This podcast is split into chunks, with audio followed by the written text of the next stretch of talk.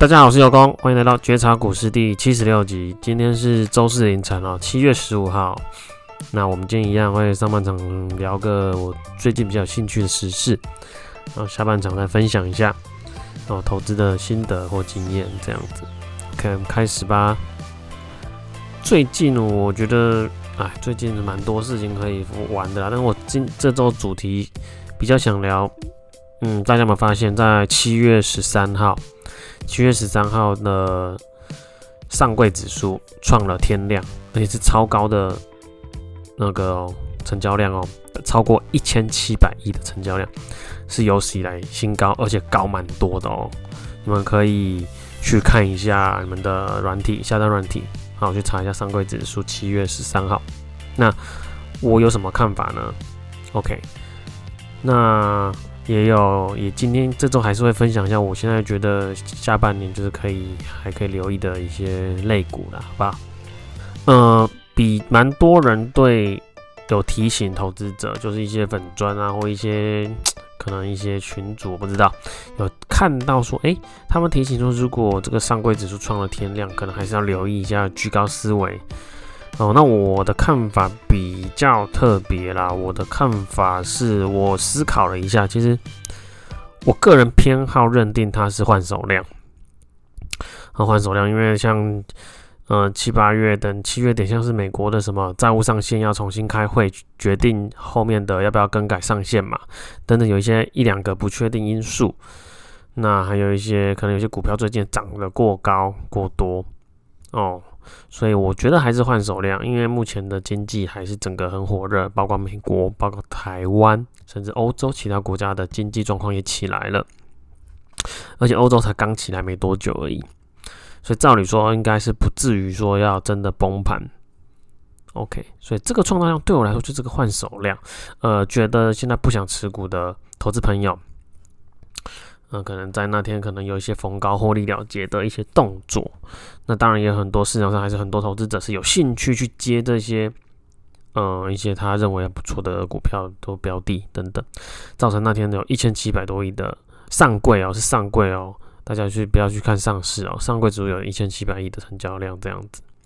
我个人还是会依照总体经济的一些数据再去决定，哎、现在股市的。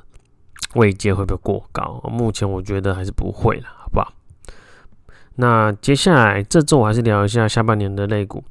上一集上上集都有在讲。那我这一周、本周我还是观察一些东西，我觉得蛮有趣的，可以大家也可以关注或留意，而不是说你们一定要去投，好不好？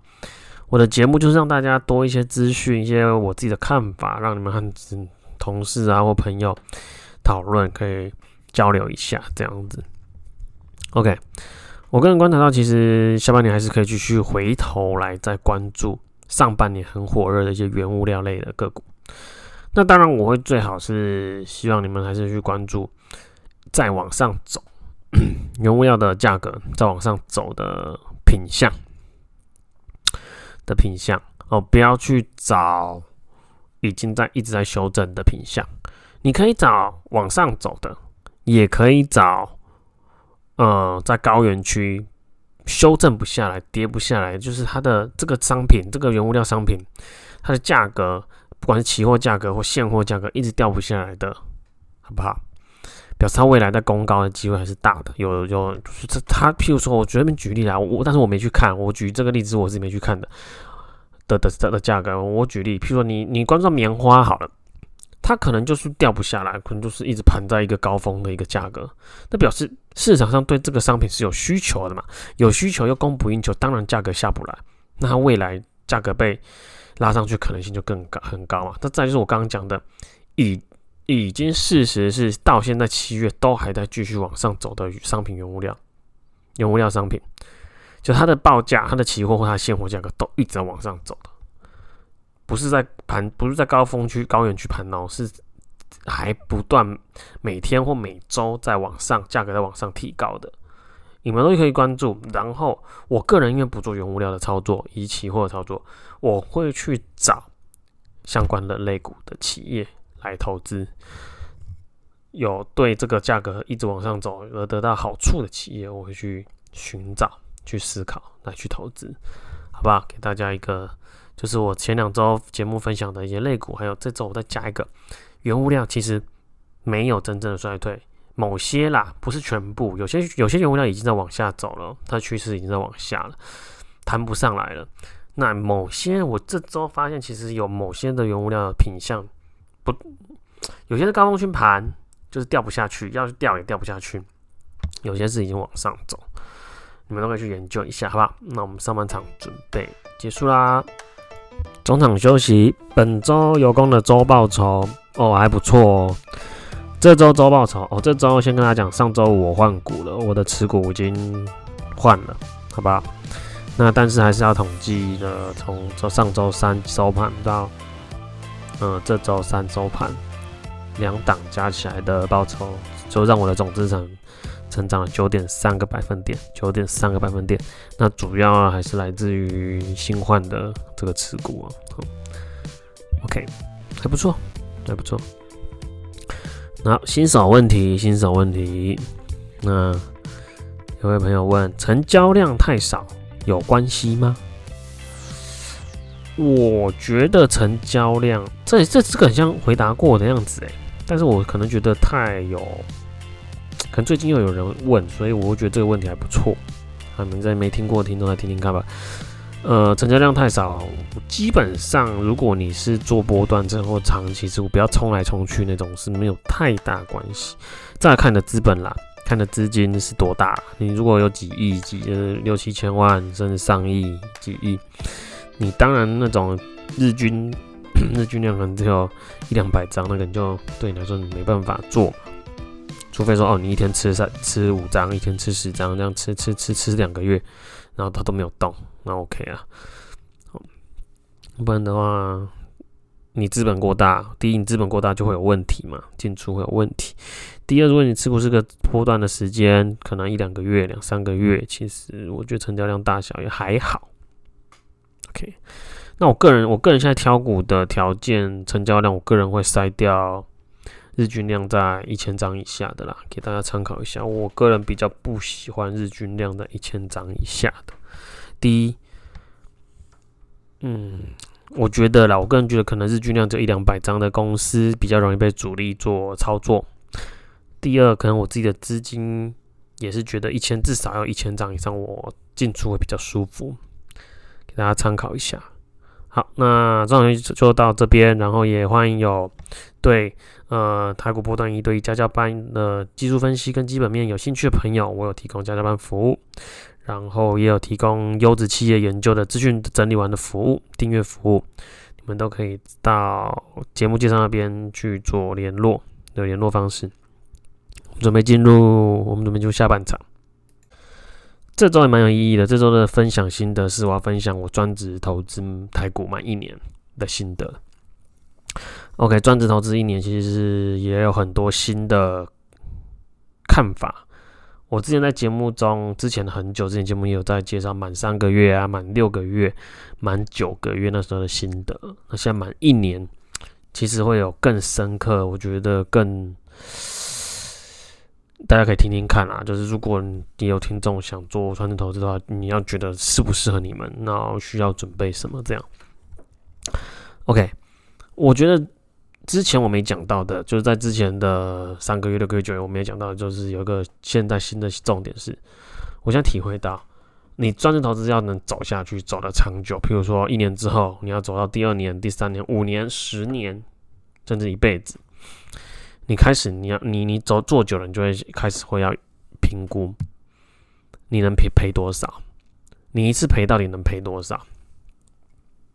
好，你就会开始哎、不会那么冲了，我会开始好好的选股，会更谨慎，然后风险会抓得更谨慎。当然，我一样，我没有配置，我一样，我的作风就是比较独特，我都单压或顶多两家，在台股方面。我不会分散投资。我说过很多次，如果要分散投资、分散标的，我就去买零零五零，绩效还比较好。OK，所以就是我的风格就单压、重压。但是我在挑股，我为了我我当我最近这一两个月，我就开始思考，我要我以未来一定要思考，我到底能承受多少的赔的亏损。我所谓亏损是真的卖出的实际亏损，而不是账面亏损啊。如果说你要说账面亏损，其实五月那个修正，我账面亏损也超大的啊，超巨的啊。那那我还不是凹，全也不是不是凹回来，是涨回来了。因为那我选的公公司就够好嘛。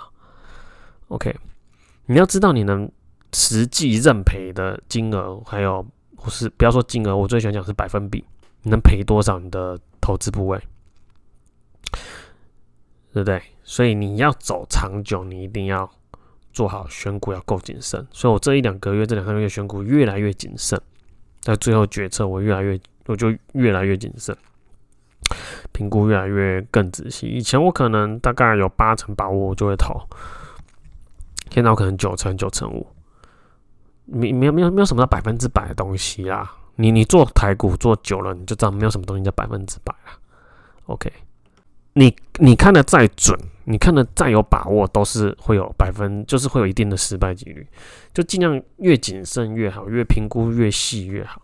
好，你能赔多少？你不会倒，不会影响到自己，不会影响到家人。哦，这是我觉得要做一个全职投资者很重要的一个面对的心态。好，再来，我觉得每一每一次分享，每三每之前每一次的分享，都会跟大家提到的。也是我觉得最有魅力的，愿意做全职投资者最有魅力的东西，我这次还是要分享，绝对不是金钱，因为我说过嘛，你赚钱，你当你做生意或做企业家，其实赚的比我们这种做股票投资的还做得好啦。你企业家做得好是还多的，而且想象空间更大，那个 range 是很宽很宽的。那对我来说就是自由。所谓的自由，不是我所谓的自由，不是哦，我每天可以睡到十一点，然后我要干嘛要干嘛，就是不是。我所谓的自由是不用看别人脸色的自由。我上一上一次第九个，好像全职投资满九个月，我也分享到嘛。我所谓自由是说，我不用看老板脸色，我不用看客户脸色，我不用面对同事整天那边政治角力，办公室政治角力。这种自由，我要的是这个自由，就是所谓的真自由，不是什么叫做那种小孩子的自由，叫哦，我睡每天可以睡到十一点，然后很晚凌晨两三点才睡，因为我不用上班。这种小孩子的自讲的自由，好吗？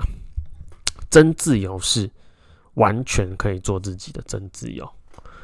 OK，这是我觉得全职投资者最大的好处啦，因为你说要赚多少钱，绝对赢不了企业家嘛。OK。你说我会不会回来回去职场工作？可以啊，我现在我根本你一个月说真的没有三十万以上的工作，我根本不会去做。可是问题是，我又不可能会做三十万。我以我的学历，我的以前的经历，也不可能会做到有人会花三十万以上，月薪三十万以上来请我啦。所以我就是根本不会考量到我要回职场，职场嗯没有诱因嘛，根本就没有诱因嘛。这就就是最有魅力的地方，就是自由。真自由。那最后我要想到，最后要分享的就是，到底一样，我每次都会讲的。那每可能每一次讲都会不一样，所以我做全职投资的时间越来越久，你会得到越来越多的看法。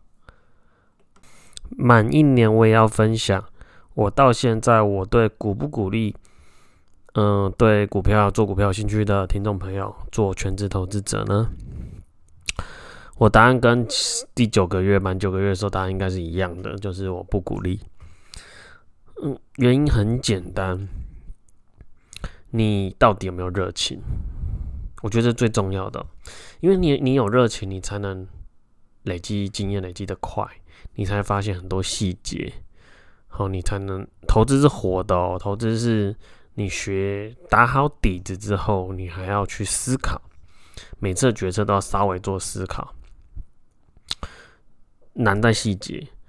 我那时候自学，然后懵懵懂懂到真的成熟期这几，那那有些也花了我，因为我是自学嘛，完全没有拜师或是怎么样，我花的时间就花了好几年，三四年去摸索。